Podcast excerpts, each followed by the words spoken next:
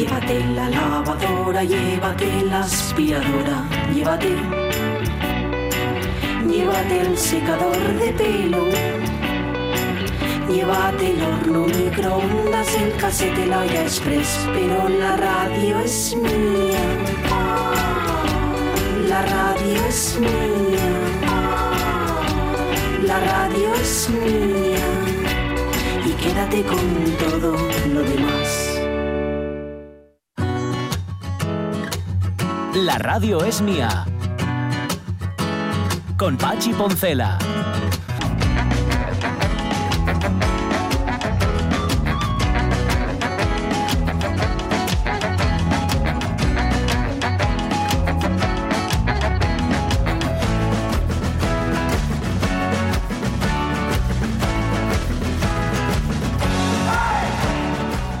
Las 12 y 16 minutos de la mañana hay cosas que parece que nunca, nunca, nunca van a terminar. Algunas incluso parece que nunca, nunca van a empezar. Pero bueno, vamos a quedarnos con el primer caso, es decir, aquellas que parece que nunca terminan. Una de ellas es la obra, La la, obra. obra. del Centro Comercial Los Fresnos, que tengo a nada, aquí al lado. Y bueno, pues tengo que, tengo que deciros una noticia que os va a alegrar Ay, seguro. madre. ¿Ya porque está? sé que sois buenos compañeros, sois buena gente.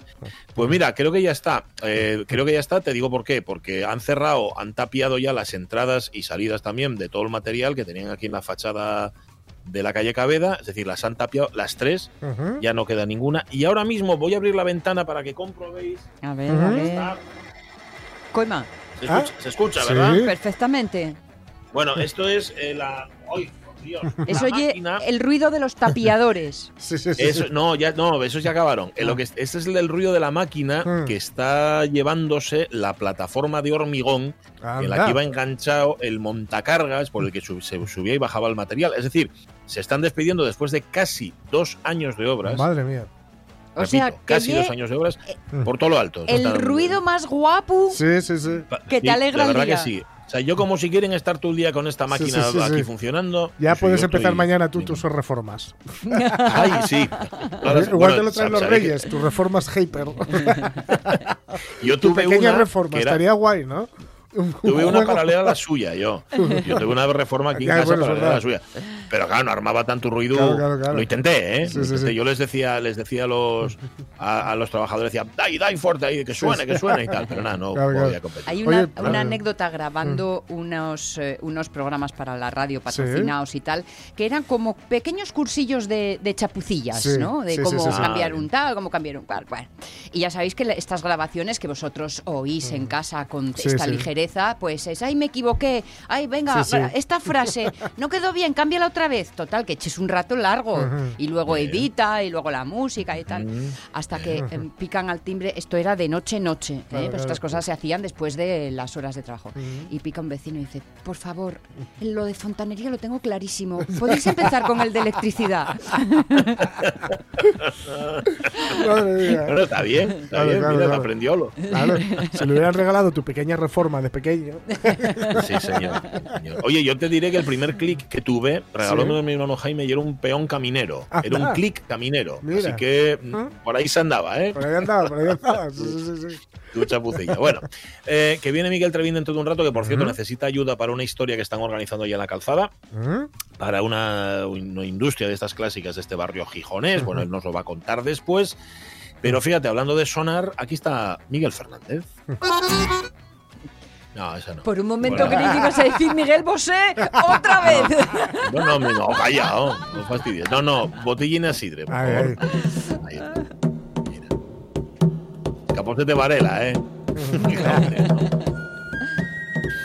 ¿Cómo estás, Miguel Fernández? Muy buenos días. Hola, Buenas. buenos días. Muy bien, por aquí estamos por Alemania surfeando la ola, como os dije. Sí, ¿cómo, ¿cómo lo lleváis? ¿Tienes que presentar ya certificado COVID y estas cosas o no? Todavía no. Eh, bueno, yo tengo todo de momento. O sea, no, a ver, bien, a ver, bien. Bueno, aquí los alemanes lo llevan muy mal, Mm. porque hay mucha gente que no está vacunada y Mm. tienen serios problemas entre ellos.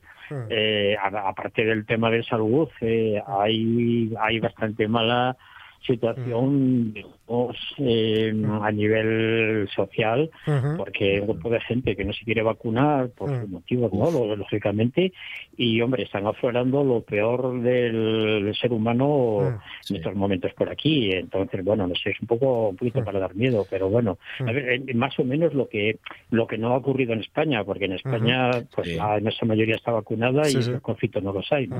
Pero aquí hay muchísima gente que no, que no se va a vacunar por Yo el- motivos eh, ideológicos, Mm. Religiosos y demás, no personales. Mm. Y, y tienen, tienen, tienen serios conflictos. Eh, Mm. Se está viendo que la, que la, digamos, que la relación entre personas se Mm. está degradando Resentiendo, bastante. vamos. claro. Uf, eso es lo peor. Claro. Sí. Bueno. que si, si el fútbol es a veces termómetro, el Barça juega, no sé si es el miércoles que viene o el, o el siguiente, eh, contra el Bayern de Múnich, lo hace sin público. Ah. Va a ser sin público, o sea que volvemos a, a- a, bueno, una Sí, sí. situación de, de momentos duros de la, de la pandemia, o más duros de la pandemia.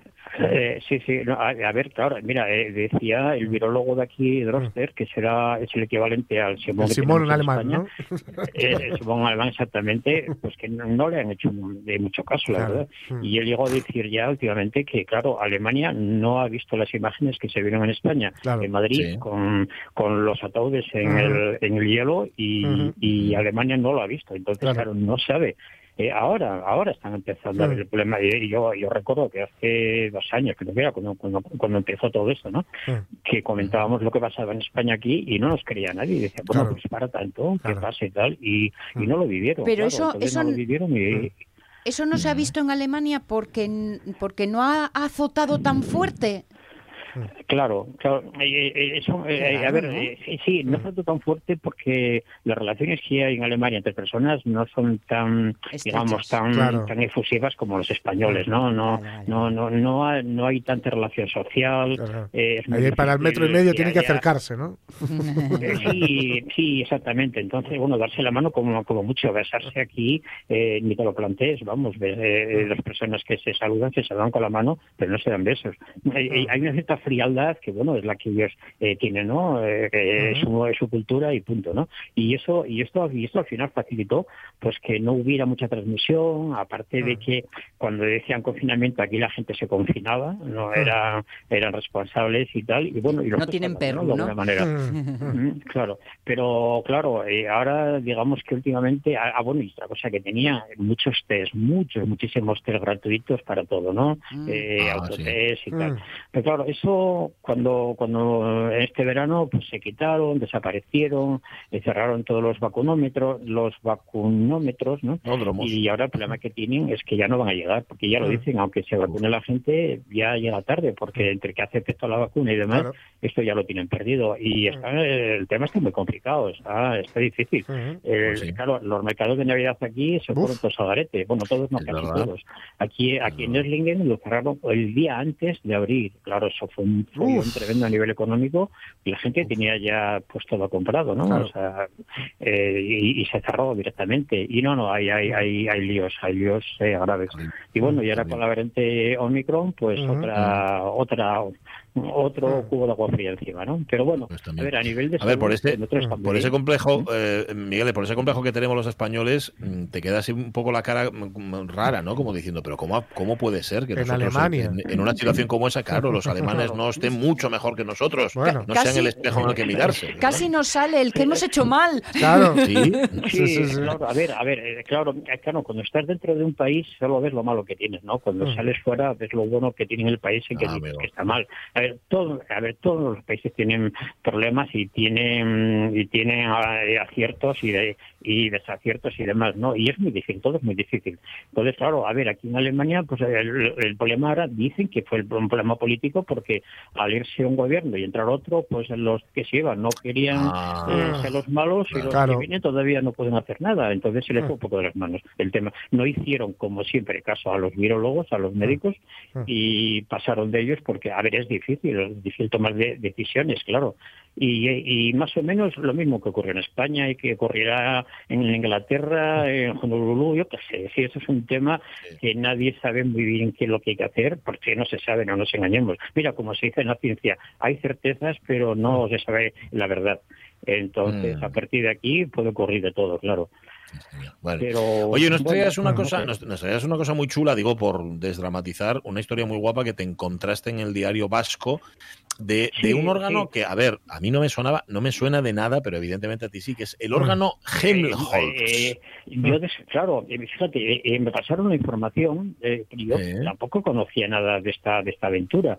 Eh, y es que en Eibar, parece ser que en Eibar, allá por los años, en el año 57 más o Mm. menos, tres estudiantes de la Escuela de Armas de Eibar, Mm. eh, pues vieron un día, vieron un órgano, les gustó cómo sonaba y ni cortos ni perezosos, pues eh, pusieron a fabricar uno. Jolín. Y vaya, se lo fabricaron, y le salió un Sí. jamón. Pero un jamón sonando igual que jamón. Y, y fijaros hasta, hasta el punto de que los directivos de Hammond en Chicago eh, vinieron para ver si era cierto y quedaron, quedaron asombrados. En concreto eran José Luis Elorta Chinchurreta y los Ah, hermanos. José y Jesús Ibaceta Arrate. Mm. Eh, estos tres, Ah. que eran muy jovencitos de aquella, mm, pues eh, cogieron y copiaron. Bu- Bueno, bueno, primero fabricaron un órgano monofónico mm, eh, y como vieron que eso no daba muchas chichas, se tiraron ya a la piscina y fabricaron el, el órgano completo. Bueno, estamos hablando del órgano Hammond. Yo, mm, ya, yo sé que no todo el mundo conoce lo Mm. que es el órgano Hammond, eh, porque la gente que está metida en el campo musical sí, y evidentemente Sí. es un instrumento mítico. Antes de que se inventara el sintetizador, era lo que estaba en todos los grupos. Pues, eh, no sé, en el- desde el jazz hasta el pop, el, el, el reggae, la base rítmica del reggae es el órgano Hammond. Eh, yo no sé si podéis poner algo como ejemplo. Sí. Mm. Tenemos aquí un ejemplo que tú nos has mandado. Eh, no, no, pero ese Es no. No, ese no, ese no. El jamón además tiene un No, sonido no, muy ese- identificable. no, esa, esa es la copia, ese es el Helmholtz. porque- Ah, ese es el claro, Helmholtz. Ah. Vale, vale, vale, vale. Exactamente, le- claro, no pusieron nombre jamón porque no era un jamón, era un. Helmholtz. ¿No tienes, ¿No tienes jamón, eh, Uy, Omar? ¿Solo tienes Heimholz? la, la versión, la sintonía de, de la revista de presa. Ahí hay un jamón. Ah, sí. Porque es de James Taylor. Quartet, que es un gran. Eh, bueno, es, es, digamos uno de los Sí. mm, adalides del Hammond contemporáneo. O sea que Ujú. ahí, ahí está, por ejemplo.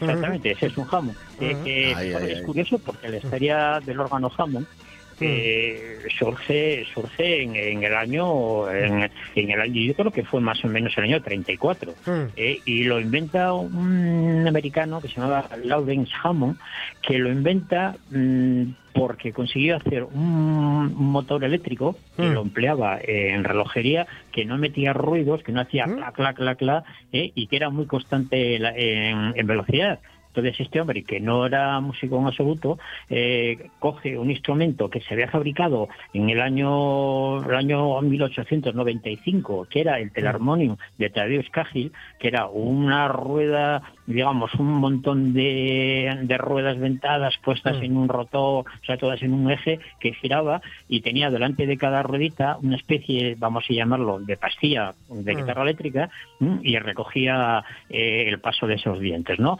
El instrumento hay que decir que no es un instrumento electrónico, es un instrumento mecánico, mecánico eléctrico, Mm. ¿eh? pues igual Ah. que la guitarra eléctrica, porque no hay osciladores, es un movimiento mecánico. Que, que genera unos pulsos eh, magnéticos cuando pasa delante de una bobina y un imán, así de simple. Claro, esto Bueno. tenía la ventaja de que la afinación era perfecta. Eh, eh, no se desafinaba mm, una nota con respecto a la otra porque eran todas unas ruedas dentadas que giraban todas a la vez, eh, eh, sincronizadas, y se generaban tonos aditivos. Era, era un sistema parecido al de los órganos de iglesia, eh, que vas metiendo diferentes diferentes tubos, combinaciones y, y te cambia el timbre, ¿no? Y ese fue el órgano Hammond, que fue un órgano que se empleó, vamos, eh, en todos los sitios. Hay, hay que decir que el órgano Hammond se empleó siempre con un altavoz Leslie. Porque cuando escuchamos eh, esto que hemos escuchado es un Sí. pasado por un altavoz Leslie. El altavoz. Leslie Ah. era producto de otro mm, inventor americano porque el órgano Hammond no podía hacer vibrato y sonaba muy plano. porque hay que decir que Hammond pensaba en el órgano para iglesia, no para el pop. Ah. Mm, Él, Anda. él, claro, le salió el tío por la Le culata, salió fatal, Eh, sí, eh, porque vamos. Acertó.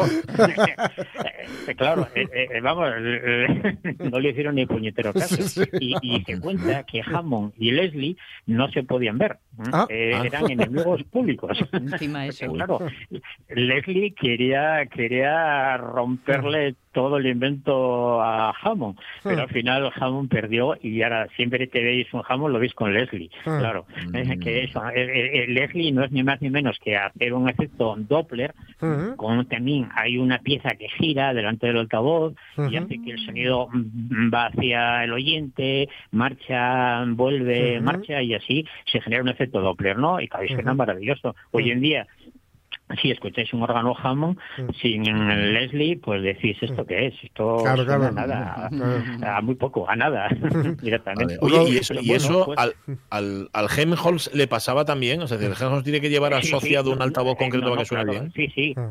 sí, no, no, por supuesto. Eh, eh, estos vascos directamente ya lo Ah. fabricaron con el Ah, Leslie bien. incorporado Bien, directamente. bien, ya bien, vamos, no se anduvieron tal, fueron directamente a él. Y, y hay, a ver, hay que decir que hay muy poquitas grabaciones del órgano Helmholtz, porque solamente se fabricaron 50, Ah. nada más, 50 piezas, ¿no? Y quedan, ah, son, son piezas de colección. Creo que hay una eh, creo que hay un órgano Helmholtz operativo en Ermua y otro está en el Museo de, de la Fábrica de Armas de Ibar y alguno más debe de quedar por algún sitio. Hay otro en Chicago, Mm. en la sede de, de Hammond, pero claro, tuvieron muy buena relación esta gente con los directivos de Hammond, porque los de Hammond eh, eh, no creían que aquí en el norte de España, en Ujú. esta zona así abandonada y tal y cual, mm, que pudieran fabricar eso, pero claro, no se dan cuenta que Eibar era, era una potencia Claro. digamos, mm, para fabricar de todo, porque toda la fabricación auxiliar, eh, todas las empresas auxiliares podían fabricarlo todo, desde los muebles hasta los cables, hasta las, hasta el material para las ruedas, todo, todo. Y fue un trabajo en el que participaron muchísimas empresas auxiliares. Y digamos que esta gente lo que hicieron fue ensamblar, hacer los proyectos y ensamblarlas, ¿no? Y os decía que hay muy, muy poquísimas grabaciones, porque no se suele utilizar, pero hay un grupo, hay un grupo eh, que es curioso que sí que emplea, es un grupo vasco que es el Cano Browning Cream, que yo seguro que lo conocéis, yo no lo conocía, tengo que reconocer que no lo conocía, que empecé a oír hablar de, de ellos ahora y me encantan, por cierto, es un trío que es eh, órgano, batería y guitarra. Eh, el guitarrista creo que es inglés, el batería creo que es francés y el organista es de San Sebastián, eh, eh, que se llama, se llama, se llama, espera, ¿cómo se llama? Miquel, Miquel Aspiroz. Eh, y que ah, ahora tiene ahora va ahora trabaja en solitario y tal pero pero grabaron un vídeo eh, eh, allá por los años eh, yo no sé en qué año fue los años se, eh, 80 se- no lo sé exactamente cuándo se hizo que es Sugar el tema se llama Sugar. ¿Mm? Y hay un vídeo que está en internet que se ve y se oye al órgano Genhol, que es el que os mandé, si queréis lo ponemos ahora. Sí, que vamos a escucharlo y luego los oyentes que lo vean. Que Ujú. Que. Helmholtz. Sí.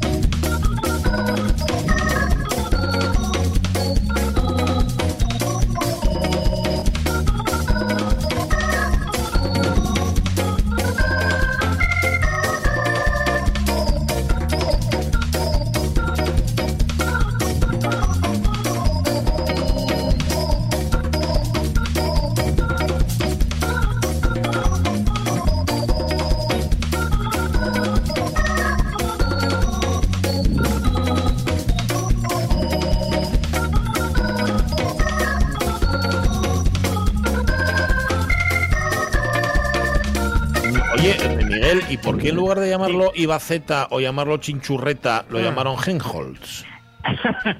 sí, porque, porque eh, en homenaje al, al, al, digamos al, al científico alemán Ah, Hermann von Helmholtz, que, que Bien. fue el que había inventado, ha inventado, el que había desarrollado el sistema de análisis eh, tímbrico, eh, la suma de, diferentes de los armónicos y general que generaba los timbres, ¿no?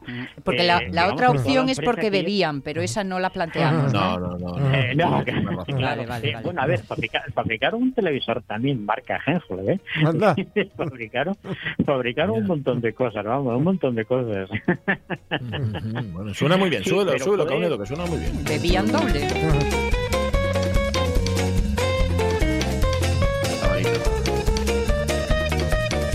Y recuérdanos el nombre del grupo para que los oyentes puedan buscarlo. Eh, El grupo se llama El Cano Browning Cream.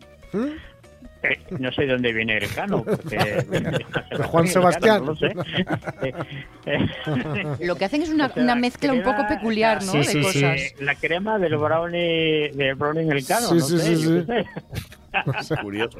No, no, pero suena, suena, suena muy bien. Oye, ¿y, tu, ¿y tuvo éxito internacional el Genjos? Bueno, dices que hay tres. Con, Ya. Jamons hay muchos más, ¿no? Tres de Sí, 50. Eh, eh, eh, eh, a ver, digamos que catalogados y, y, y, mm, ubicables, el de Ermua, Hmm. eh, otro en Chicago y otro en el Museo de Armas eh, o la fábrica de armas de. Bueno. Y tiene que haber más, seguro, seguro, pero no sé dónde, porque hicieron varios modelos que eran copias de, del B3 prácticamente, ¿no? Eh, mm, claro, a ver, eh, eh, se están utilizando en iglesias porque el órgano, al principio era, la idea era, era hacer un órgano litúrgico, como veis, ¿no? Pero, pero bueno, luego pasó lo que pasó, claro.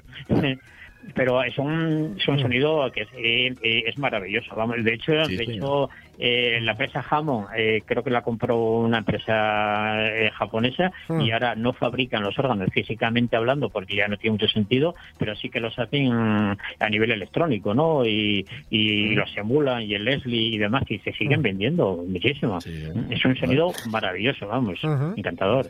¿Eh? Pues nada, el jamón se llevó la fama, pero aquí en Eibar, unos tipos crearon el Helholms que tampoco estaba tan mal. Un abrazo muy fuerte. Miguel Fernández. Y- Pues venga, Y cu- pues, y pues cuidado con el muchas bicho. gracias y lo mismo digo para vosotros. Venga. Besos y abrazos. Besos. Chao, chao. Besos. Besos, chao, chao. Oye, que escuchando así esta musicona me he acordado, es verdad, que hoy tocan en la Tribeca, aquí en Oviedo, los Statons. Anda. Ahora que escucho así musicona. Sí, señor. Musicón, sigue girando recién estrenadito. Seguro. Sí, sí, señor. Bueno, bueno, pues nada. Mira qué bien, qué buena oportunidad. Que ellos utilizarán jamón, seguramente, ¿no? Digo. Sí, no sé. más, eh, más que nada porque no tendrán uno de los otros cinco. Recuerdo, recuerdo ver en el escenario entusiasmado a Chus Neira con su órgano Hombre, jamón, sí. ¿eh? apoyando Ah, su copa en una esquina y viendo en cámara lenta cómo la copa hacía Uf. floc Madre mía. Ah, sí, encima el jamón. y caía y todo se apagaba, incluido el rostro de, de Chus Hombre. Neira, eh, que Mira se la emoción que tenía. Sí, sí. cenizo quedó Mudaba. todo. Buah. Madre mía. Sube. Caunedo, súbeme el Genholz. No me está curioso, sí, pero mola mucho. La verdad que está muy bien. Esto para sintonía de algo, no sé de Sí, qué. sí, sí, sí, es sí, sí, sí, sí. Bueno, em, Miguel Fernández, que nos habla desde tierras alemanas, donde ya lo veis, tampoco es que estén haciendo las cosas mejor que nosotros, más bien No, las están haciendo Más peor. bien peor, sí. Hay que relativizar un poquitín, ¿eh? que ahí fuera no hacen las cosas mejor que nosotros necesariamente, que también se equivocan y todo lo demás. Bueno, em, ¿qué os iba a contar? Que sí, que, que, que Miguel Trevín, que ya está ahí, que ya está preparado. Dale, dale. dale.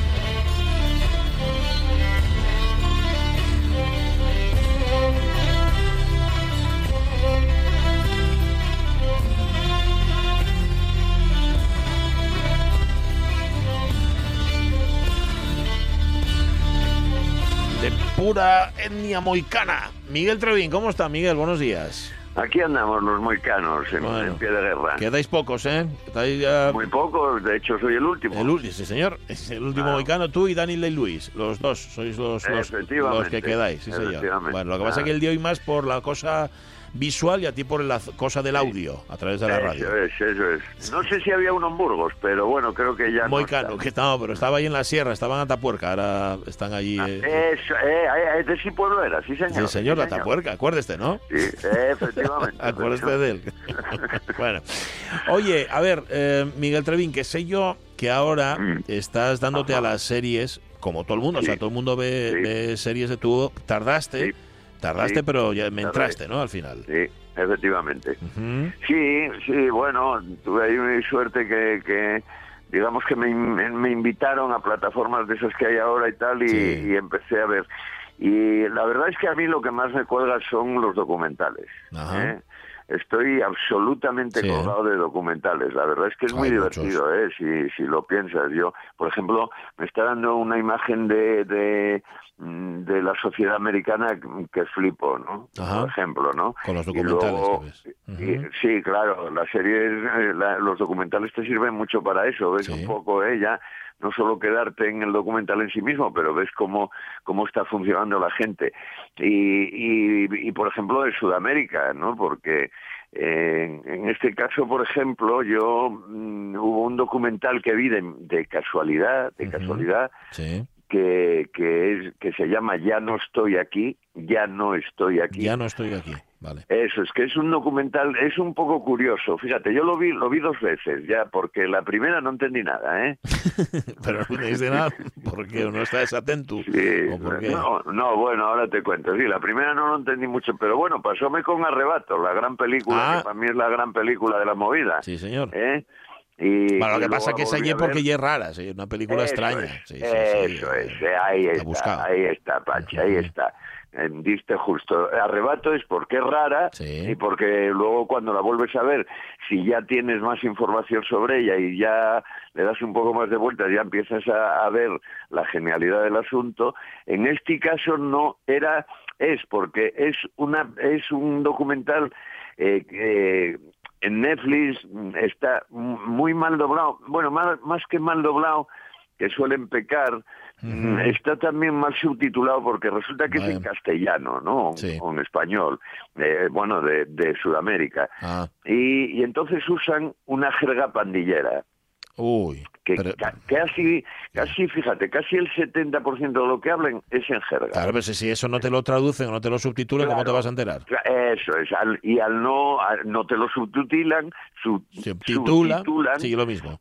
Con lo cual, eh, con lo cual, bueno, te pierdes, te pierdes un mogollón.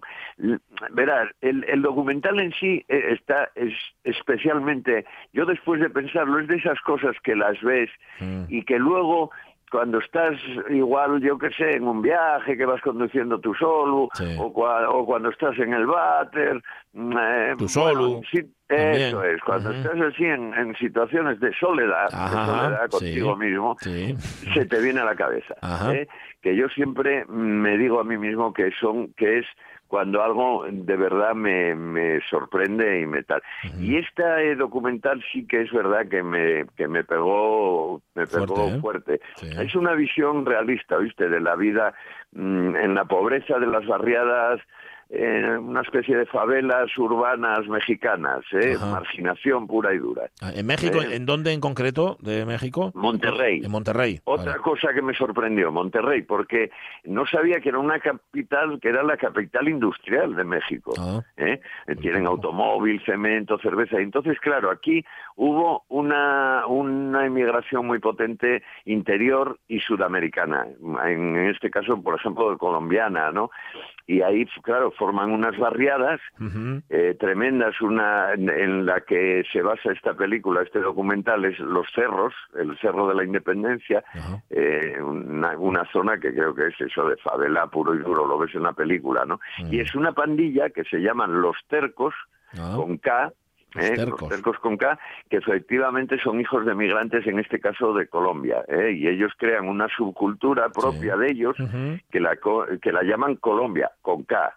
¿eh? Ah, y un poco gira alrededor de todo esto, de esta pandilla. Ellos tienen una tienen una jerga propia, como como hablábamos, tienen un baile especial de ellos, una vestimenta también muy especial, Sí. así con ropa muy grandona. Eh, eh, con, con- siempre con gorras, ya sabes, y un- cortes de pelo muy especiales y luego sobre todo y fundamentalmente la música. A mí me gusta mucho porque yo, bueno, ya había vis- visto bastantes cosas de, de favelas, ¿no? Y de marginación en, en Sudamérica.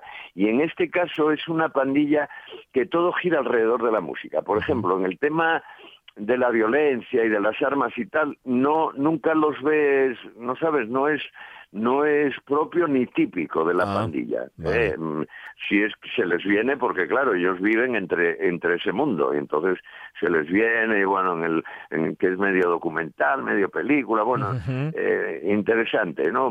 Tiene consecuencias esa violencia que los rodea constantemente. Eh, lógicamente, si vives siempre rodeado de, de violencia, acaba, acaba de alguna manera eh, teniendo eh, teniendo consecuencias en ti, ¿no? Sí. Pero ellos, mm, eh, ya te digo que es la música, ¿eh? Y ellos, eh, es muy curioso porque además tienen una, una radio, hay un, eh, eh, la radio, una emisora de radio que ellos están colgados de esa emisora, ¿eh? Entonces incluso el director, eh, que es Fernando Frías, Ajá. ¿eh? Sí. Eh, el director se em, utiliza un poco esa emisora de radio, por eso también me- nos tocó, me tocó un poco por, la parte de ahí, ¿no? Por la parte de la radio. Sí, claro. eh, lo utiliza un poco como hilo conductor de toda de todo lo que cuenta, ¿no? sí. Eh, lo utiliza mm, tanto en México como incluso, bueno, un, un momento que hay en Estados Unidos, ¿no? Ajá. Bueno, a lo que iba, eh, eh, la música se apoya, es fundamental para esta historia. ¿Pero ¿no? qué tipo, qué tipo Y- de música? ¿Qué echen ahí?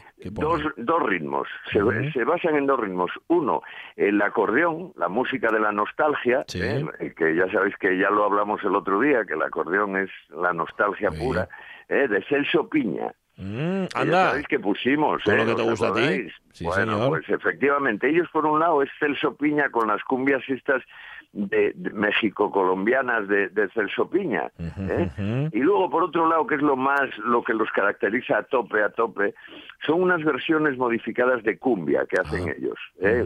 De, de cumbia y vallenato y tal, que lo llaman de la costa caribeña colombiana, ya sabes, esa Sí. cumbia Sí, sí. casi Que también te gusta mucho. Que también te gusta mucho a ti. Efectivamente, ¿eh? los llaman cumbia rebajada. Ajá. Y se llaman cumbia rebajada porque la rebajan los sonideros, que son una especie de disjockeys eh, mexicanos de la zona, de las favelas y tal, que las distorsionan y que las desaceleran. Ah, Una ah. cosa muy curiosa. ¿Os acordáis? ¿Te acuerdas los discos cuando teníamos los discos de vinilo?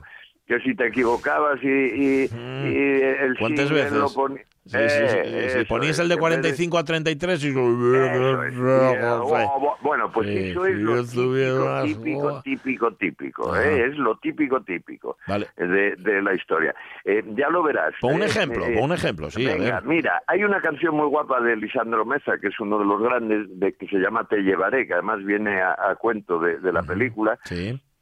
Y está rebajada por un sonidero, por so- sonido dueñes. Pon- vamos a poner un poquitín para que veáis. La versión para rebajada. veáis, eh, para que veáis qué es cumbia rebajada. A ver.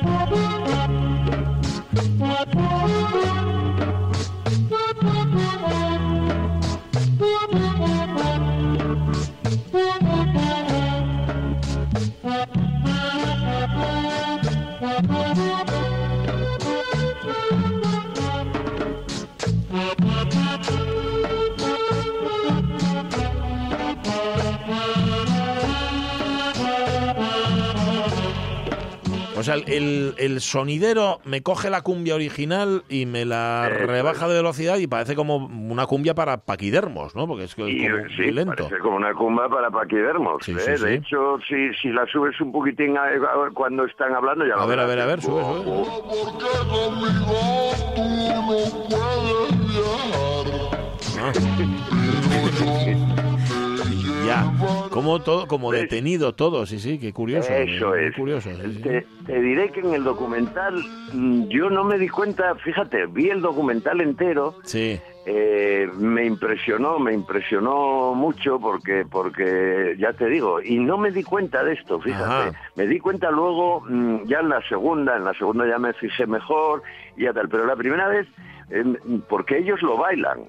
Ah, es ¿sí? una música que ellos bailan. a cámara lenta. eh, eh, una especie de baile a cámara lenta muy Sí. particular, parece un baile como indígena de repente, pero vestidos absolutamente eh, con ropa de ahora y, y muy, muy urbana, porque la historia es muy, muy urbana. Es muy curioso, te aseguro que es No, muy curioso. Claro. Pero mira, para que, bueno, de hecho ya ves que además ya sabes que hay por ahí una hay por los estudiosos dicen que, que el, el origen de la cumbia y del corrido mexicano que esto es en México no nos olvidemos Sí, aunque sea eh, venezolano eh, eh, es el romance español Ah. eh, o sea que imagínate se une todo yo creo que sí. que hay un punto ahí eso que te debía, decía yo de indígena esa especie de baile no pero mira, para que veas bien cómo es la diferencia, porque Vale. si no, no tal. Mira, realmente, escucha, te llevaré la balada de Lisandro Meza, pero pero cantará normal, tocará normal por los Cumbia Stars, ya, que es muy guapa además. ¿eh?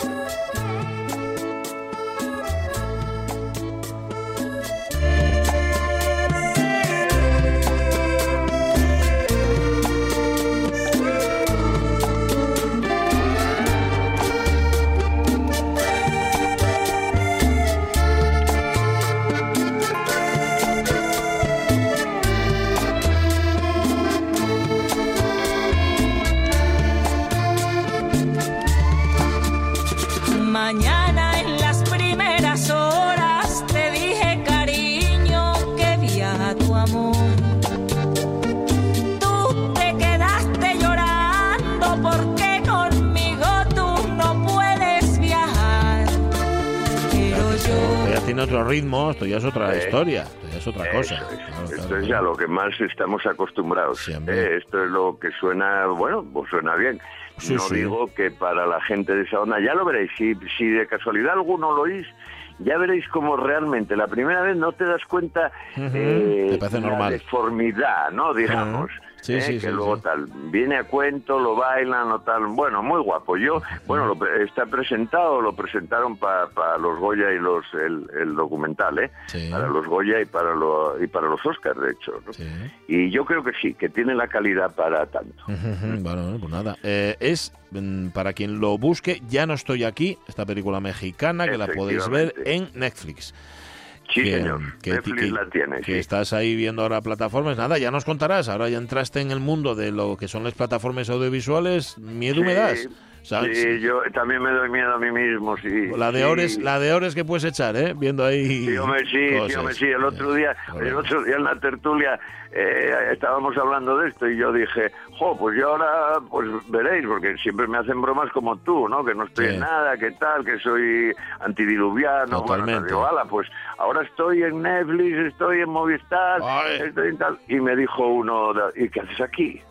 Claro, estás perdiendo el Claro. tiempo. Estás perdiendo el tiempo en lugar de estar viendo Claro, series y películas. Claro, Bueno. ¿qué haces aquí? Corre para casa. Corre para allá. Oye, hablando que luego no nos da tiempo, hablando Sí. del barrio y hablando de Sí, la calzada. Hay que recordar Sí. que la calzada tiene un pasado industrial, Sí, a falta de futuro industrial importante, Eh, sí, y- y- que se está recuperando, ¿no? Sí, bueno, mira, A ver. eh, bueno, tuvimos un pasado, tuvimos un pasado tan tal que yo no lo sabía, pero en la calzada había el 80% de la industria de Gijón Sí, estaba estaba en la calzada, o sea que eh, importante, sí. Y queríamos hacer un favor que nos pidió Pablín, Pablo, eh, Sí. de, de Cultura, de, de la Fundación Municipal de Cultura de aquí del Ateneo, de la calzada, que es eh, típico mío, ¿eh? mira, vuelvo, pero en este caso es una labor de rescate. Ajá. Es una labor de rescate de esa memoria que tú dices, de esa memoria industrial, social y industrial.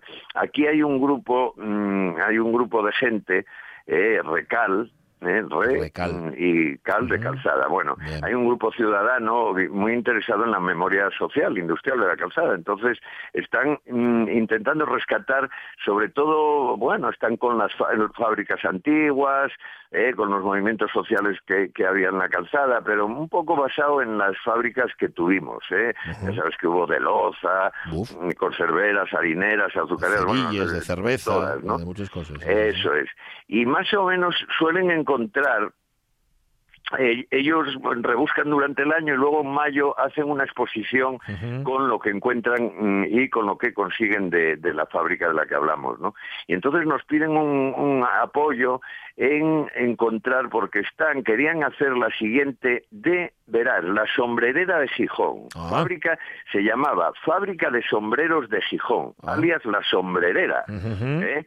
Con- que tenía casas, con casas de la sombrerera, que, Sí. que las derribaron todavía hace poco, en el 2006. O sea que eh, estamos hablando de, de, de, de- de este siglo, Sí, incluso. sí, ¿eh? totalmente. A ver, la, últimas- la sombra sigue estando ahí porque sigue estando el nombre, o sea que sí- sí- Eso sigue es, existiendo. Eso claro. es. Esta, esta era una fábrica bastante potente que, que de 1901 hasta 1960 eh, yo creo que si alguien puede ayudarnos más que gente que trabajó quizá hijos o nietos de gente que trabajó o que vivió ¿eh? la, la fábrica estaba en la antigua calle de la Guardia Civil, la calle que antiguamente se llamaba calle de la Sombrerera y que hoy es la calle Oriental, Ah, en la calzada, una calle calle que importante. une Sí. eso es, las dos calles más importantes de la calzada, Avenida de Argentina y la calle Brasil.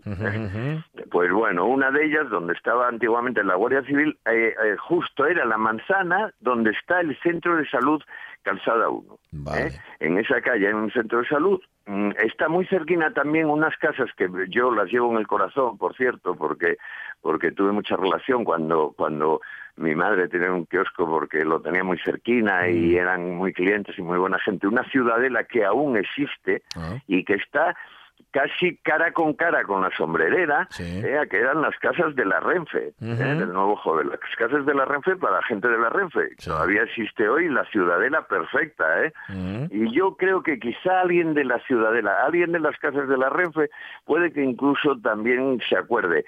Eh, mm, esto ya te digo, fue entre 1901 y 1960 la fábrica. ¿eh? la fábrica funcionando. Luego se convirtió, luego de ahí salió en el mismo sitio una fábrica de baldosas y mosaicos y tal, Sí. mm, que se llamaba Bachiller, y un- unos talleres mecánicos que yo de eso sí que algo me acuerdo, tal, talleres mecánicos de la calzada.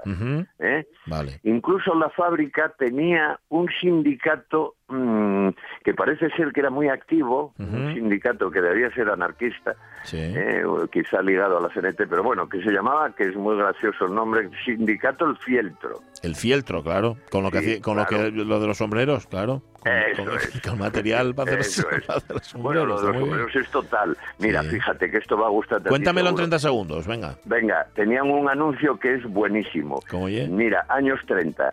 Aquí están los mocitos mejores de Gijón con unos sombreritos propios de la estación. ¡Oh! ¿Eh? ¡Qué bueno! Señor.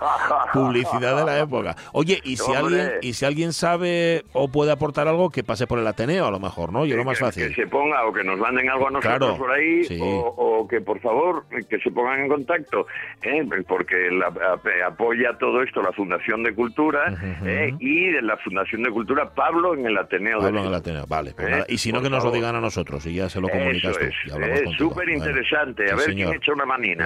Sombrerera del año 1 al año 60 estuvo funcionando ahí en la Eso calzada. es, Cuídate eso mucho, es. Miguel Trevín. Hablamos Venga, el jueves que viene. Un abrazo. Adiós, abrazo fuerte. adiós. adiós. Si no vas, te llevaré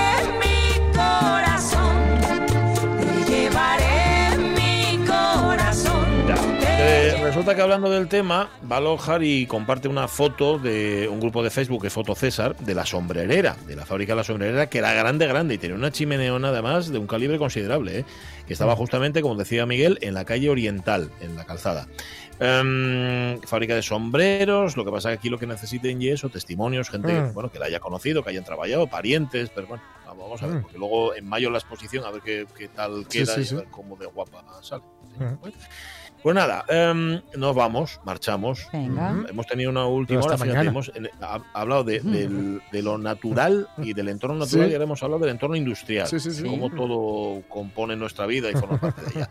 Vamos a volver mañana, eh, porque sí, porque así está. Mañana es viernes, ¿no? En modo es viernes. jueves. Sí, sí, en modo viernes. Vale, vale, mañana. vale. es que me lío. el problema que tengo yo con Viernes dedos. pre- prepuentón. Prepuente, sí, sí. Viernes y tameza, sí señor. Vamos a, Ahí, ahí. vamos a tener puentón. Bueno, puentín. Nosotros un poco de puente vamos a hacer, ¿eh? eso Mm. también os lo digo. O sea que mañana estamos y luego el lunes no, pero el martes sí. Pero vamos a quedarnos en lo inmediato, que es mañana a las 10. Eso es. Mañana a las 10 va a estar Sonia Villaneda, va a estar Jorge Alonso, Marca Une de Pachi Poncela. Vamos a estar aquí para haceros disfrutar o para lo que surja. Eh, ahora llega el tren de RPA y antes, mucho antes de eso, les noticias. Ahora sé muy felices. Adiós, eh. Adiós, chavales. Llevaré en mi corazón